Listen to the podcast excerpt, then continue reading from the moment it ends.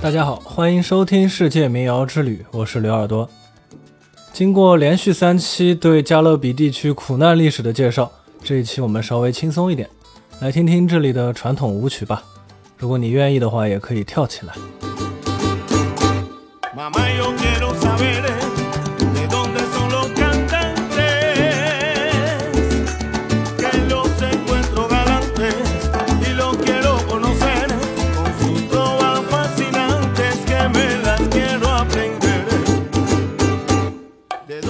写这篇稿子的前一天，我正好看了关于切格瓦拉的电影《摩托车日记》。我上初中的时候看过后人写的格瓦拉的传记，但是一直没有看过他自己写的《摩托车日记》。这本书也包括这部电影吧，讲述的是他年轻的时候和一个朋友骑摩托车在南美洲旅行的经历。也正是这次经历，让他亲眼目睹了这片土地上底层人民所承受的苦难，让他心中燃起了革命的火苗。不过我们说好这期不说苦难的，所以呢，我提到它主要是因为在电影中出现了好几次舞会的镜头，没记错的话大概有五次，其中包括了城市中产阶级的舞会、乡村农场主家庭的舞会、小镇平民的舞会，还有主角自己在麻风病隔离营地里的生日舞会等等。由此可见啊，在拉丁美洲人民的生活中。跳舞在各个年龄和阶级都是非常重要的文化娱乐和社交活动。电影中呢，格瓦拉本人并不擅长跳舞，他在自己的生日宴上还误将一首慢波舞曲跳成了探戈，引起了大家的嘲笑，还说他发明了一种新的舞蹈。这也可以看出来，不会跳舞在他们看来是一件非正常的事情。然而，在我们自己的生活里，跳舞的人好像并不多，年轻人就更加少了。我自己虽然从事音乐创作，但对舞蹈也是知之甚少。有时候呢，写了一首舞曲风格的音乐，却从来没有跳过这种舞，甚至都不知道这种舞具体的舞步是怎样的，可谓十分尴尬。这可能和我们的文化习惯有关。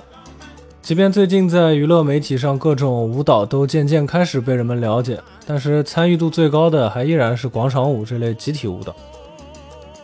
不管怎么说吧，我们可能相对而言就缺少了一种参与音乐的方式，所以呢，多少也为理解其他民族的传统舞曲增加了一些难度。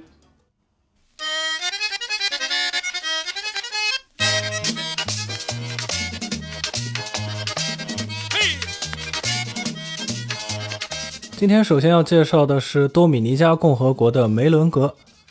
从二十世纪开始，梅伦格就成了多米尼加人最喜欢的舞曲形式。它最初是劳动阶级舞厅舞蹈的一种变体，根源可能是欧洲的舞蹈，比如说布尔卡。最初梅伦格因为带有很多黑人打击乐的成分啊，所以在中产阶级和精英阶层中都并不受待见。但是如今呢，这种风格已经成了多米尼加公认的民俗文化的代表。在这种音乐中舞蹈的时候啊，舞者成对贴身站立，在四四拍中踩第一拍和第三拍，不时进行转身和旋转的动作，还会有大量的髋部动作。一个基础的传统梅伦格乐队呢，会包括手风琴、基罗、坦波拉鼓、低音乐器，比如说低音提琴或者是马林巴，以及多名歌手。我刚刚说到的这个基罗呢，它是一种金属的刮胡，它会发出散碎高音这样的一种打击乐器。然后这个手风琴呢，一般来说是八扬手风琴，就是两侧都是圆形按键的那种。那种的手风琴，它拉起来旋律可以速度非常快。后来呢，随着时代的发展，呃，梅伦格还加入了比如说小号啊，或者萨克斯、康加鼓。这样的乐器，有的时候还会用钢琴替代手风琴，用电贝斯替代马林巴。在梅伦格当中最特别的乐器呢是坦波拉鼓。这个虽然中文上听起来和印度的这个塔布拉鼓听起来很像，但实际上这两种鼓的差别很大。坦波拉是一个圆柱形的双头鼓，塔布拉呢则是一大一小两个单面鼓。传统的坦波拉是用藤条捆绑的方式固定鼓面的。那现在呢，就都是用金属的配件了。演奏的时候，乐手把鼓放在两膝之间，一面用鼓棒敲击，另一面用手指拍击。鼓棒也会同时用来敲击鼓边，以发出响亮的高音。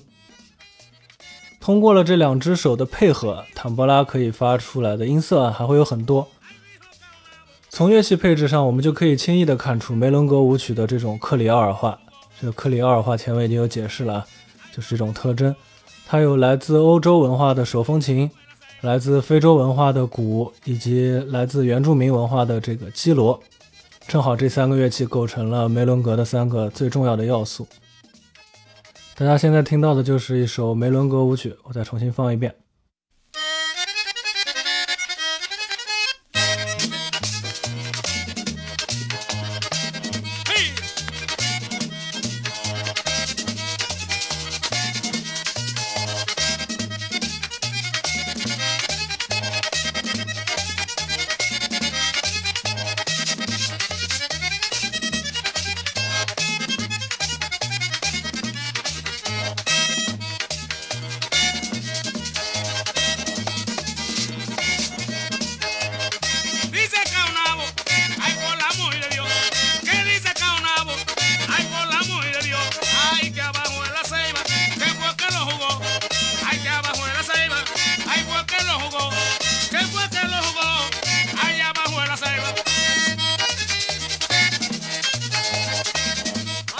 第二个要介绍的是古巴的颂乐。颂乐多年来一直被视为古巴民族的象征，因为它很好的连接了非洲和欧洲的审美思想。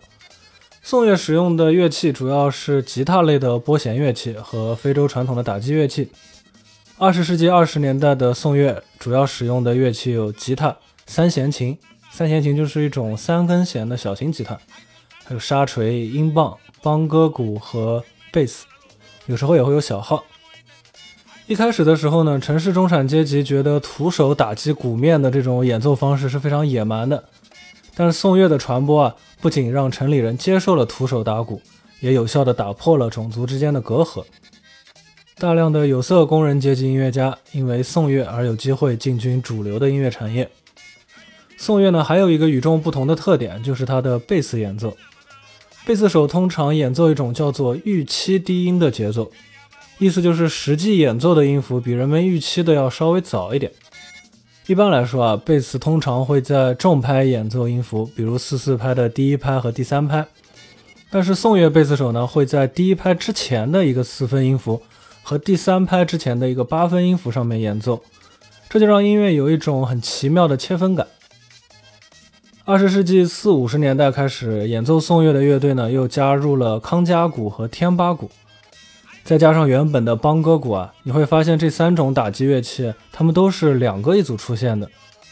所以也就是说呢，每个乐手都能够制造出各种高低不同的打击乐音色，所以整个打击乐声部可以说就是极其的丰富。宋乐的繁荣也可以从侧面体现当时哈瓦那的经济繁荣。然而在古巴革命之后啊，美国就对古巴的经济实施了封锁，这样就限制了古巴的发展。也限制了古巴艺术家的作品向资本主义国家的推广。不过呢，我觉得古巴的音乐也像他们的雪茄一样，因为本身就足够好，所以市场的好坏并不会影响它本身的品质。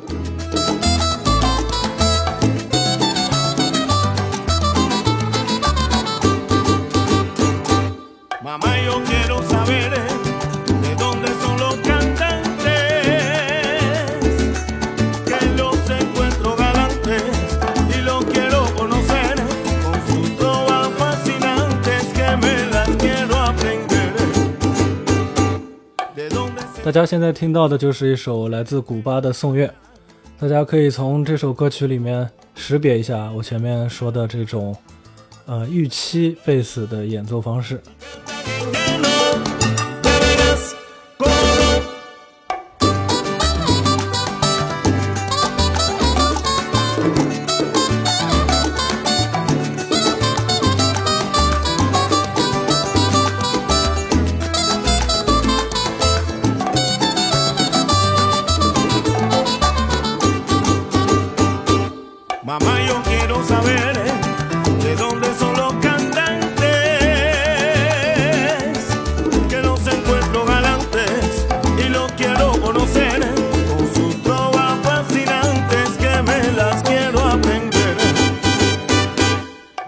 第三个要说的是来自波多黎各的布雷纳。总的来说啊，布雷纳和前两个风格形成的过程也差不多，从工人阶级开始兴起，先是被都市阶层鄙视，然后渐渐被接受，最终成为了当地非常重要的代表性音乐风格。从音乐上呢也是一样，融合了欧洲和非洲的审美。稍有区别的地方啊，是布雷纳音乐中会使用一些源自阿拉伯的手鼓，乐队的配器呢也比较灵活。更多的我也就说不出什么来了，大家自己听就好。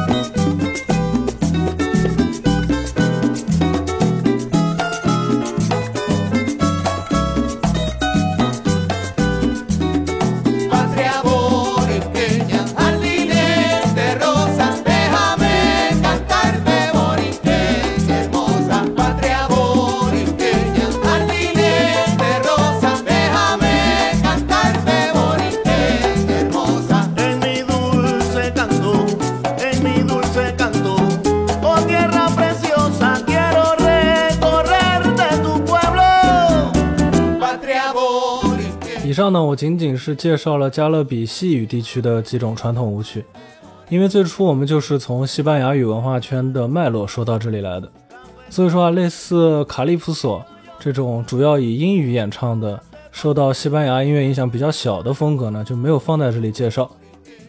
但也绝不是说我没有介绍它就不重要，卡利普索直接影响了斯卡音乐和雷鬼音乐的诞生。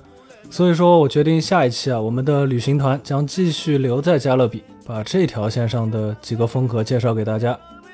最后感谢你的收听，大家也可以在各个音乐平台上搜索“刘耳朵”，找到我自己创作的歌曲和纯音乐作品。